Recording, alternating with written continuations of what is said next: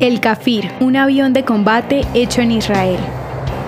Ante la constante amenaza árabe y la necesidad de proteger la joven nación de Israel, la industria aeroespacial israelí diseñó y desarrolló una aeronave supersónica de combate a la que llamó Kafir, cachorro de león. Gracias a su reactor producido por la General Electric, puede volar a una velocidad máxima de 2.400 km por hora. La versión Kafir C1 fue mostrada al mundo en 1975 y junto a sus versiones mejoradas C2 y C7 defendieron la soberanía aérea de Israel por 30 años. Los avances tecnológicos que poseía le proporcionaron una gran ventaja frente a otros aviones de combate. El Kafir contó con una moderna estructura aerodinámica, una silla de eyección y un head-up display que permitía al piloto ver información importante de la aeronave sin necesidad de bajar la mirada a los instrumentos de control. En la actualidad, los Kafir no hacen parte de la Fuerza Aérea Israelí. Sin embargo, sus versiones mejoradas siguen en uso en países como Sri Lanka, Colombia y Ecuador.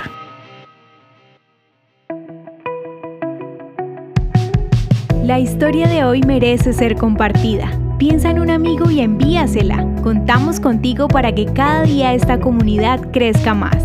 Gracias por hacer parte de Audio Historias de Israel. El contenido original de Audio Historias de Israel fue provisto y realizado por Philos Project.